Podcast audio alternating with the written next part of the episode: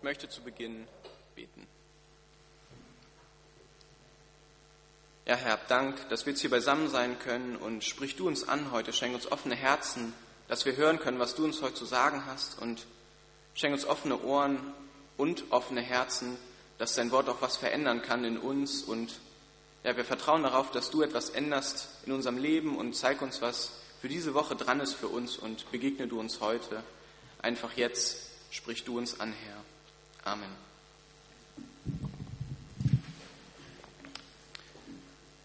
Ich möchte Ihnen kurz eine Szene schildern. Sie handelt auf einem europäischen Flughafen. Wie gesagt, in Europa, sagt ja schon, europäischer Flughafen. Genau.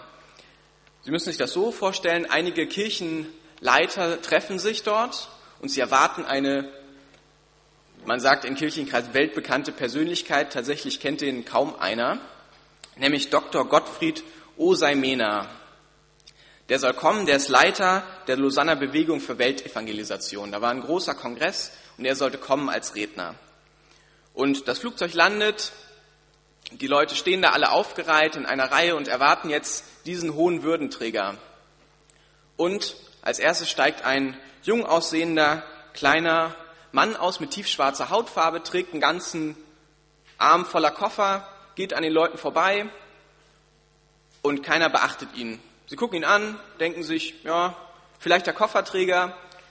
Der Mann murmelt irgendwas auf Englisch, keiner versteht so richtig und er stellt sich einfach neben die Leute in die Reihe, weil er denkt, die warten da alle, kommt wahrscheinlich noch was Wichtiges. Stellt er sich dahin mit seinen Koffern, stellt die ab und man wartet und wartet und wartet und niemand sonst verlässt das Flugzeug. Schließlich sprechen sie ihn an und tatsächlich der vermeintliche Kofferträger ist Dr. Usai Mensa. Ganz schön peinlich, oder? Da ist dieser hohe Würdenträger und keiner erkennt ihn. Ich habe mir gedacht, noch viel peinlicher wäre es andersrum. Da kommt irgendwer aus dem Flugzeug, ja, und sie total enthusiastisch wird er begrüßt mit Blumenkette um den Hals oder was, keine Ahnung. Und dann sagen, sagt er, sorry, ich bin gar nicht der, auf den ihr wartet. Ich bin gar nicht der, der da kommen soll. So ähnlich ist es dem Apostel Paulus gegangen, als er in der Stadt Lystra war. Ich lese aus Apostelgeschichte 14, die Verse 8 bis 20.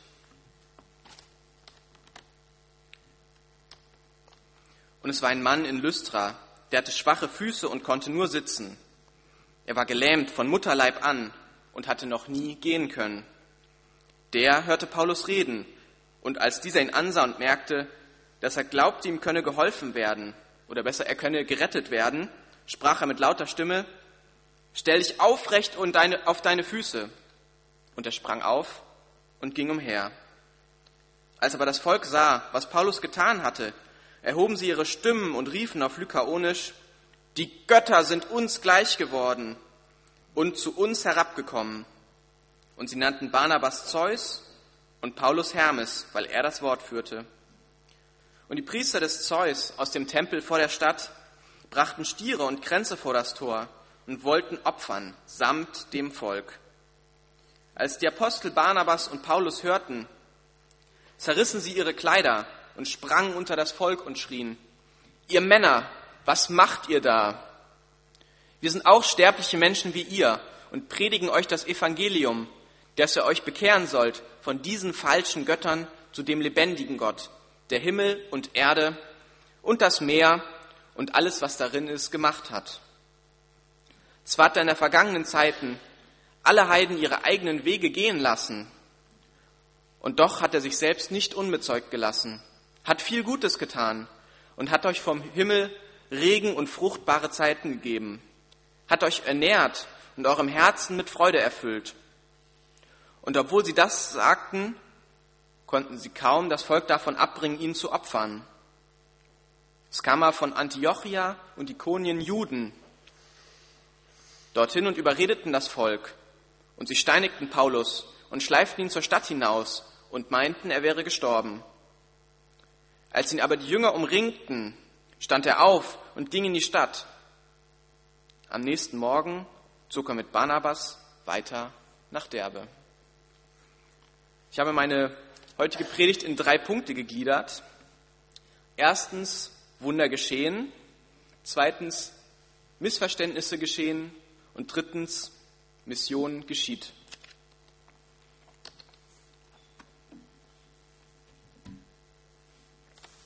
Erstens, Wunder geschehen. Paulus und Barnabas befinden sich auf der ersten Missionsreise. Sie reisen durch das Gebiet der heutigen Türkei, besuchen Gemeinden, predigen in Synagogen und suchen Anhänger in den Städten. Als das die Juden mitbekommen, dass sich auch Heiden dazu gesellen, dass da richtig große Mengen zusammenkommen, müssen sie immer wieder aus den Städten fliehen und das Gebiet verlassen und woanders hin flüchten. Und so kommen sie jetzt in dieses neue Gebiet, Lystra. Hier scheint es keine Synagoge zu geben. Sie treffen sich irgendwie auf einem öffentlichen Platz, vermutlich. Kann auch sein, dass einfach Paulus und Barnabas daraus gelernt haben aus den Verfolgungssituationen der Vergangenheit, dass sie diesmal gar nicht mehr hingegangen sind, sondern sich gleich einen öffentlichen Platz gesucht haben, wo möglichst viele Menschen vorbeikommen. Man muss sich das so vorstellen, Paulus steht auf diesem öffentlichen Platz, vielleicht wie beim Speakers Corner in England, die Leute bleiben stehen, hören zu, gehen wieder weiter. Und unter diesen ganzen Zuhörern ist auch ein Gelähmter, der kann nicht weggehen, der sitzt dort und hört zu. Wenn man den Bericht so hört, in diesem Bibeltext ein richtig aussichtsloser Fall. Er ist gelähmt. Er kann nur sitzen und das auch noch von Geburt an. Er hat sein Leben noch nie gehen, geschweige denn stehen können. Und dieser hört jetzt diese Predigt von Paulus. Und er hört nicht nur, sondern er glaubt tatsächlich, was dieser sagt. Und irgendwie durch den Heiligen Geist oder die apostolische Vollmacht, ich weiß es auch nicht genau, hat Paulus das gesehen, dass dieser Mensch glaubt, dass er zum Glauben gekommen ist. Und er ruft ihm zu, stell dich hin. Und der Gelähmte probiert's, er rappelt sich auf und ein unglaubliches Wunder, er kann stehen, er kann tatsächlich stehen. Dieser aussichtslose Fall kann sich aufrichten und tatsächlich wieder umhergehen. Und das Staunen unterm Volk ist riesig. Alle stehen da und können es gar nicht fassen. Alle kennen diesen Mann und jetzt kann dieser Gelähmte plötzlich wieder gehen. Aber ich glaube, dass das eigentliche Wunder ein viel größeres Wunder ist, was vorher beschrieben wird. Es ist natürlich ein unglaubliches Wunder, dass dieser Gelähmte gehen kann, aber ein großes Wunder ist auch, dass er überhaupt zum Glauben kommt, dass dieser inzwischen ehemals Gelähmte tatsächlich hört und daraufhin sein Leben ändern möchte und zum Glauben kommt. Er glaubt an die Rettung durch Jesus Christus. Es steht in der Luther-Übersetzung leider nicht so ganz genau drin, aber ich habe in unserer Ausbildung lernt, man muss alles aus dem Griechischen übersetzen und hin und her und Bibelstellen vergleichen und Übersetzungen vergleichen und so. Und da habe ich herausgefunden, dass diese Redewendung immer dann vorkommt, wenn Jesus predigt und Menschen zum Glauben kommen, so wie bei der Jüngerberufung oder an vielen anderen Stellen, wo es um die lebensrettende Kraft Jesu geht, wo Menschen das aufnehmen und ihr Leben ändern wollen. Es scheint fast so, als wäre diese Heilung eine Art Zugabe auf den Glauben, weil er wird nicht erst geheilt und glaubt dann, nach dem Motto, jetzt bin ich geheilt worden, jetzt kann er auch noch glauben so, sondern er wird geheilt, er wird, er glaubt und wird dann geheilt. Also scheinen Heilung und Heil irgendwie zusammenzuhängen. Jetzt drängt sich mir geradezu die Frage auf, ich glaube doch auch, wieso passieren mir keine solchen Wunder? Ich bin relativ lange Christ, habe relativ viele Dinge schon erlebt, bin fleißig in den Gottesdienst gegangen, studiere sogar am Johanneum, bin bewährt, bekehrt, berufen und begabt. Ich habe ein FSJ gemacht. Wieso ist der Jugendkreis dort nicht explodiert? Wieso sind nicht lauter Menschen gekommen und haben sich dort für Jesus entschieden? Dass ich nicht selbst heilen kann, verstehe ich ja noch. Ich bin kein Paulus. Das kann ich noch nachvollziehen. Aber wieso erlebe ich keine Heilung in meinem Leben, in meinem Umfeld? Wieso geht es mir auch immer wieder schlecht? Wieso erlebe ich Krankheit und Leiden in meinem Umfeld? Ich glaube doch. Ich glaube. Ich bin treu, wie wir vorhin gesungen haben. Ist mein Glaube nicht groß genug? Erstmal, ich glaube, dass heute auch noch Heilung geschieht. Und zwar in Ihrem und meinem Umfeld. Ich glaube, Heilung geschieht. Vielleicht merken wir es oft nicht, aber ich bin fest davon überzeugt, dass jeder von Ihnen schon mal jemanden getroffen hat, der geheilt wurde. Heilung geschieht spirituell wie auch körperlich, heute wie damals. Man muss jedoch enorm aufpassen, dass man das eine nicht zur Voraussetzung für das andere macht. Beide Dinge sind nicht unabhängig, sind nicht abhängig voneinander. Körperliche Heilung ist kein Zeichen für Glauben, so nach dem Motto, wenn du richtig glaubst, wirst du auch schon geheilt. Der Glaube ist kein Vertrag, den man mit Gott hat, dass man tatsächlich an dem Glauben festmachen kann, dass jemand geheilt wird. Man kann nicht sagen, wenn jemand nicht geheilt wird, du glaubst halt nicht genug. Das ist nicht abhängig voneinander. Ich war vor kurzem zu Besuch in der Gemeinde meiner Frau in Dessau und ähm, da war zumindest für meine norddeutschen Verhältnisse die totale Schneeapokalypse ausgebrochen. Es war wahrscheinlich nur so viel, aber ähm, auch dort war es zumindest so, dass die älteren Leute nicht mehr in die Gemeinde kamen. Und ich war mit meinem Kombi da und hatte mich dann angeboten, da rumzufahren und die Leute aufzusammeln. Und ich habe dann eine Frau aufgesammelt und mit der hat sich ein total interessantes Gespräch entwickelt. Sie hat, sie, sie, ähm, sie hat mir erzählt, dass sie immer wieder gefragt wird, wie sie bei dem ganzen Schweren, was sie in ihrem Leben erlebt, zwei ihrer Söhne sind schon gestorben und einer Enkel, einer ihrer Enkel ebenso, wie sie da überhaupt an Gott glauben kann, wie sie da am Glauben festhalten kann. Mich hat das natürlich dann auch interessiert, da habe ich äh, zurückgefragt, tatsächlich dann, weil sie hörte dann auf zu erzählen, nur fragen sie die Leute und dann hörte sie auf und habe ich gefragt, ja, wie kann sie das denn? Und sie hat mir erzählt, dass die Frage für sie ganz anders aussieht. Sie kann das Ganze nur verarbeiten, weil sie glaubt. Sie hat gesagt, dass sie ohne Glauben damit überhaupt nicht fertig werden könnte. Und ich weiß nicht, warum manche Sachen passieren, aber ich bin überzeugt, dass Gott uns Kraft gibt, auch in diesen schweren Zeiten am Glauben festzuhalten, dass er uns die Kraft gibt, das durchzustehen und uns immer wieder Leute gibt an unsere Seite, mit denen wir sprechen können und Zeiten im Gebet, wo wir vor ihn treten können. Und ich erlebe in meinem Alltag, dass ja, ich immer wieder neue Kraft kriege, tatsächlich am Glauben festzuhalten, dass ich ja, spüre, dass Gott da ist, dass ich, und ich bin unglaublich dankbar, dass ich überhaupt glauben darf und kann. Das habe ich neulich nochmal gedacht. Da musste ich aufschreiben, äh, wie ich zum Glauben gekommen bin, und habe mir das nochmal vergegenwärtigt, wie ich hier in der Gemeinde zum Glauben gekommen bin. Und ich bin einfach unglaublich dankbar, wie manchmal diese Wege da so führen. Und ich glaube, das erleben wir und können wir auch heute noch erleben. Kraft Gottes, dass wir am Glauben festhalten können möchte zum zweiten Punkt kommen, Missverständnisse geschehen. Um das Missverständnis, das dort passiert, ein bisschen besser zu erklären, möchte ich Ihnen einmal eine griechische Sage vorlesen, vorlesen die diesem Text zugrunde liegt. In Phrygien, einer Landschaft in der heutigen Türkei, trug sich vor unzähligen Jahren die folgende Geschichte zu. In jener Zeit war es üblich, dass die Götter von Zeit zu Zeit in Menschengestalt auf der Erde lebten, um sich unerkannt unter das Volk zu mischen. So kamen Zeus und Hermes auf die Erde. Sie hatten jedoch beide Unrecht und wenig Gastfreundschaft von den Menschen erfahren, die ja nicht wussten, mit wem sie es zu tun hatten und folglich sich auch wenig Mühe gaben, den Fremdlingen zu gefallen. Das war nun eine sehr schmerzliche Erfahrung für die beiden und ein hoher Preis für ihre Anonymität. Die Versuchung, sofort ein göttliches Strafgericht abzuhalten, war unglaublich groß. Aber sie gaben dem Menschen noch eine Chance und gingen weiter und trafen eine, armhö eine armselige kleine Hütte. Hier lebten Borsis und ihr Mann Philemon.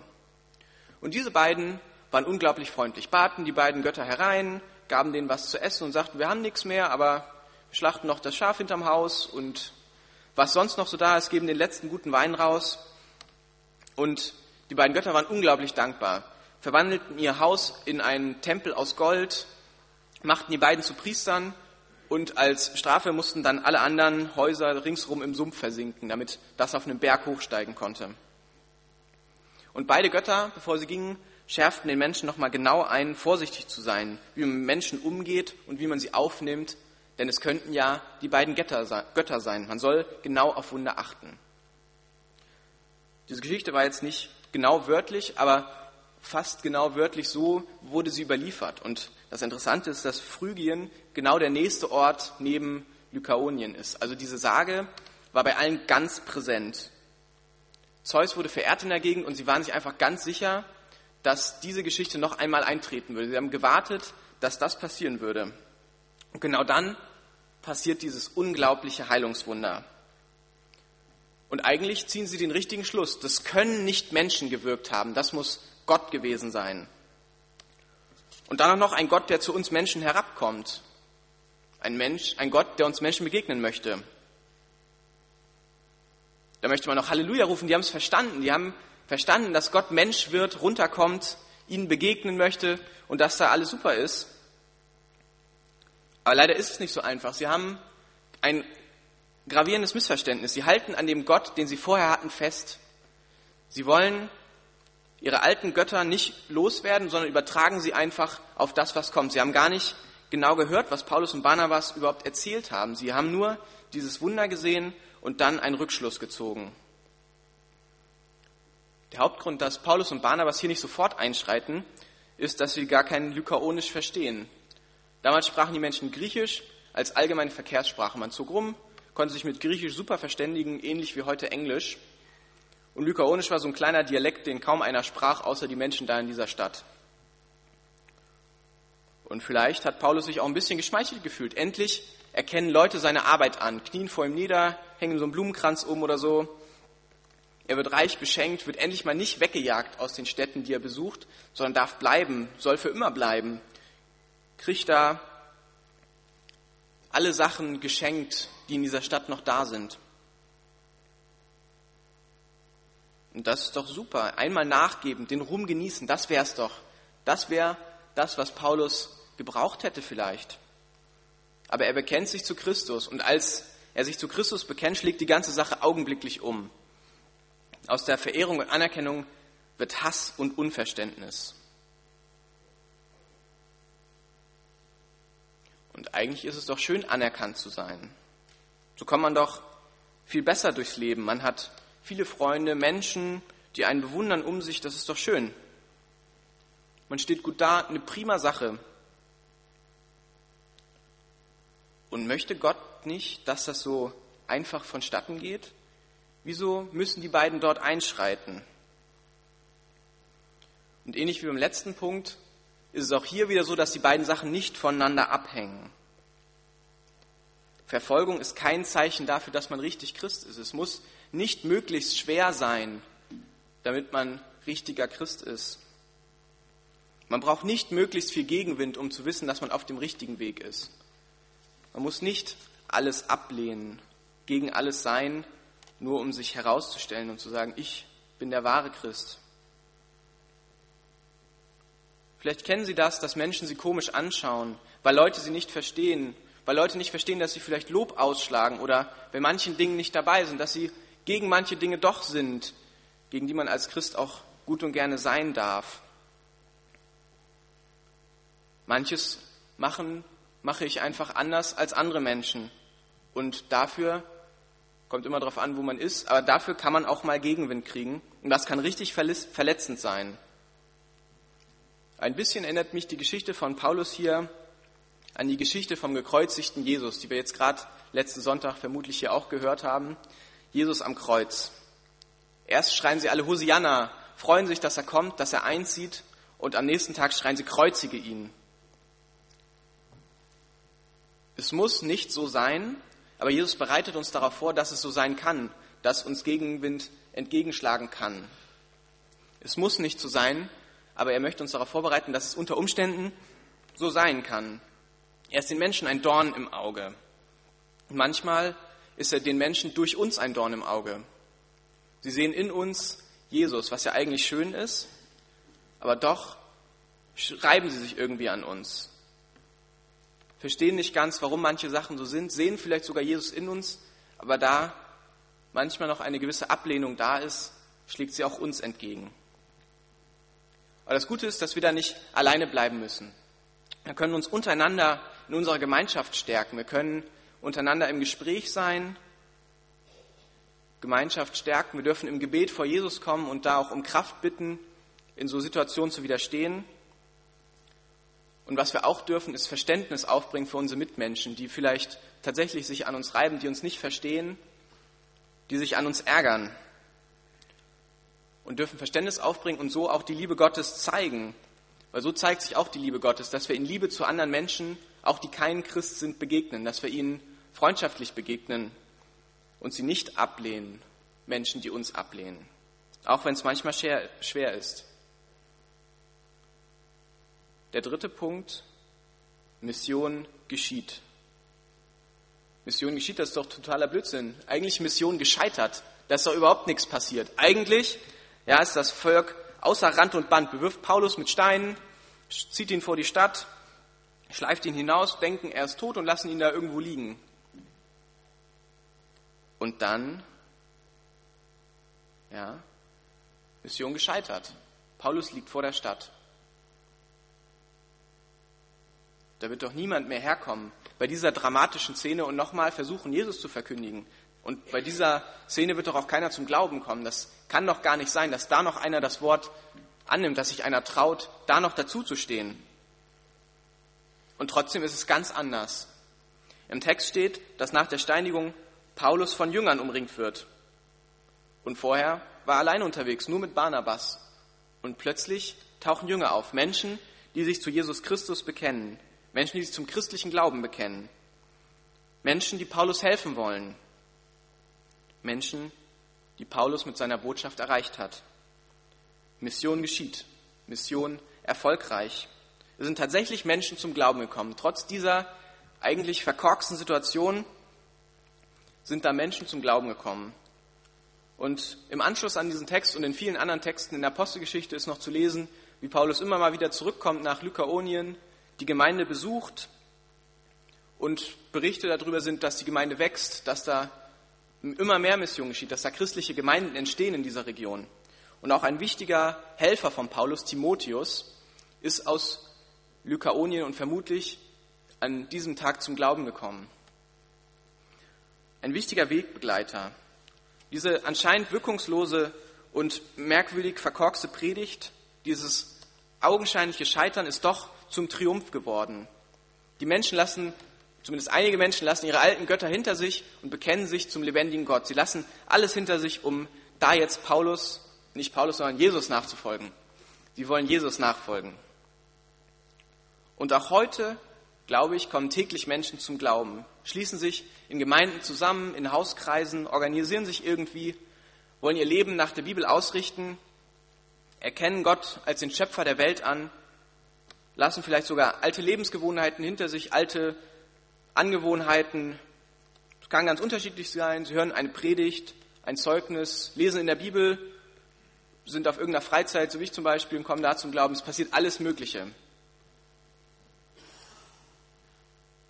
Und doch ist es so, dass auch Menschen nicht zum Glauben kommen. Es ist zwar so, dass Menschen zum Glauben kommen und gleichzeitig ist es so, dass ich Menschen einlade zum Gottesdienst in Kiel, einen Jugendkreis gemacht habe, der irgendwann eingestellt werden musste, weil keiner kam.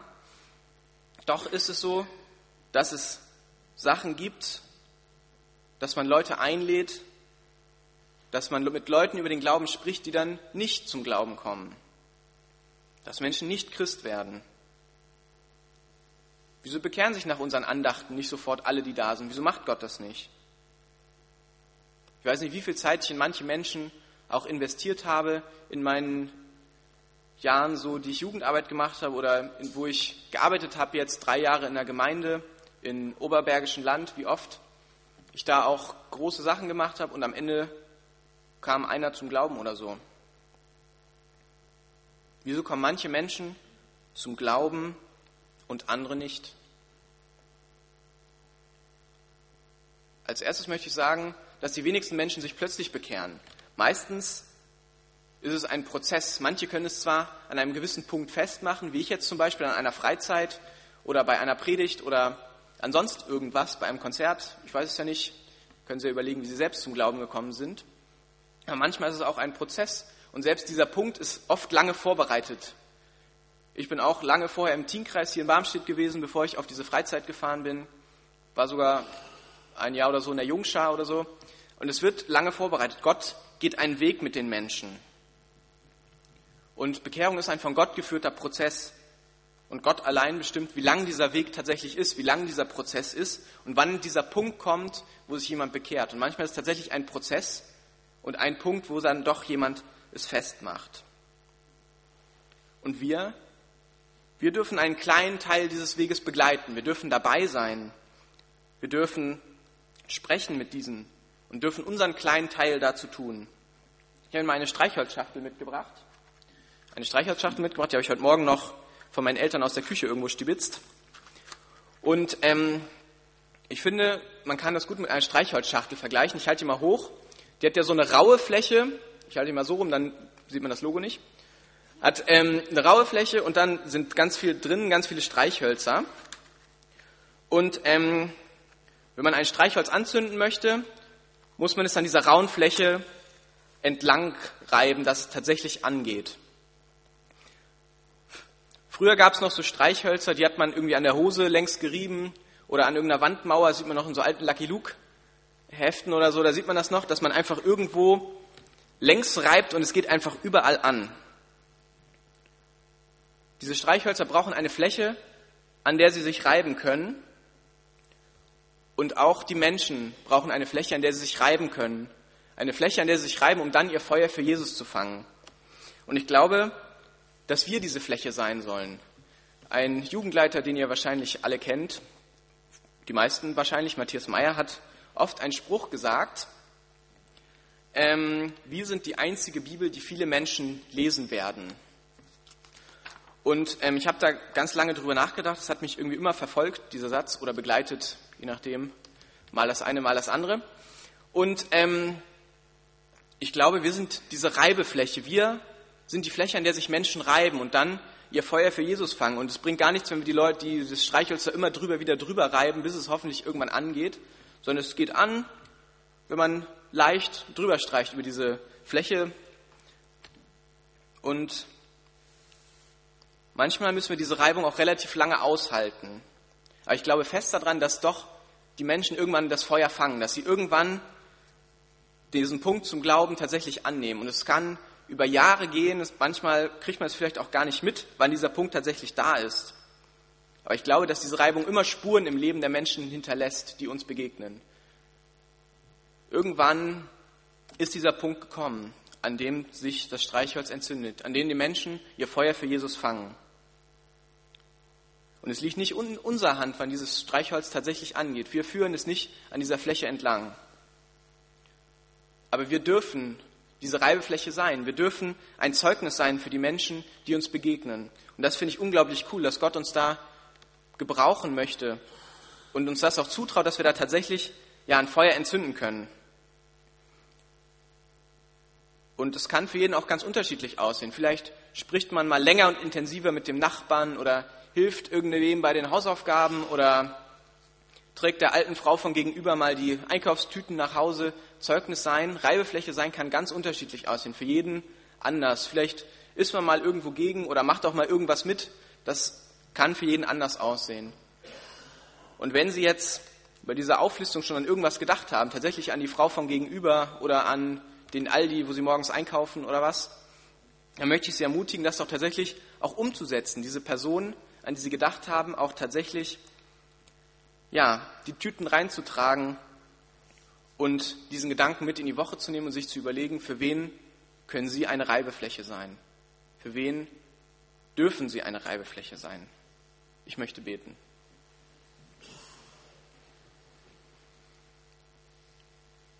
Ja, Herr, Dank, dass wir Reibeflächen sein dürfen, dass du uns das zutraust. Zeig uns jetzt, was für die kommende Woche dran ist, was ja, dein Wort für diese Woche ist, was wir umsetzen können, umsetzen wollen. Sprich du uns an und begleite uns einfach jetzt durch die Woche und habe einfach Dank, dass ja, Wunder in unserem Leben geschehen können, dass Mission geschieht. Vielleicht nicht immer dann, wann wir glauben, aber hab Dank, dass du einfach mit uns unterwegs bist und uns immer dann den Punkt zeigst, ja, wo es dran ist, Herr. Hab Dank für alles, was du für uns tust. und segne uns in dieser Woche, Herr. Amen. Ja, lass uns das äh, Lied singen. Komm, sag es allen weiter.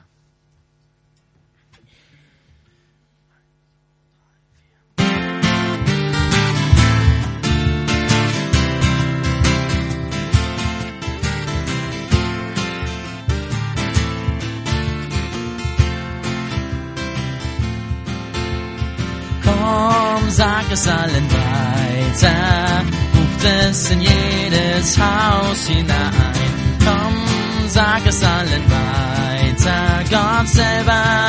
Selber lädt uns ein. Sein Haus hat offene Türen, er ruft uns in Geduld, will alle zu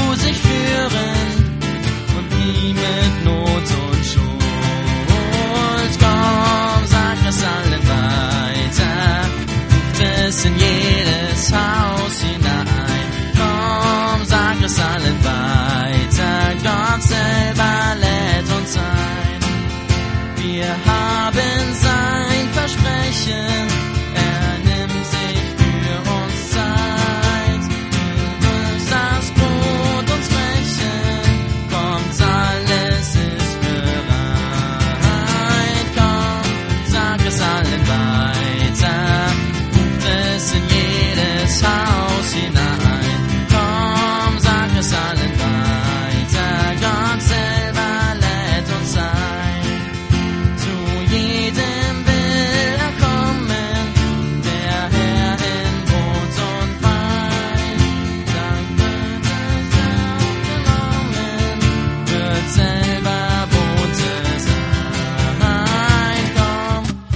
es allen weiter, ruft es in jedes Haus hinein. Komm, sag es allen weiter, Gott selber lädt uns ein.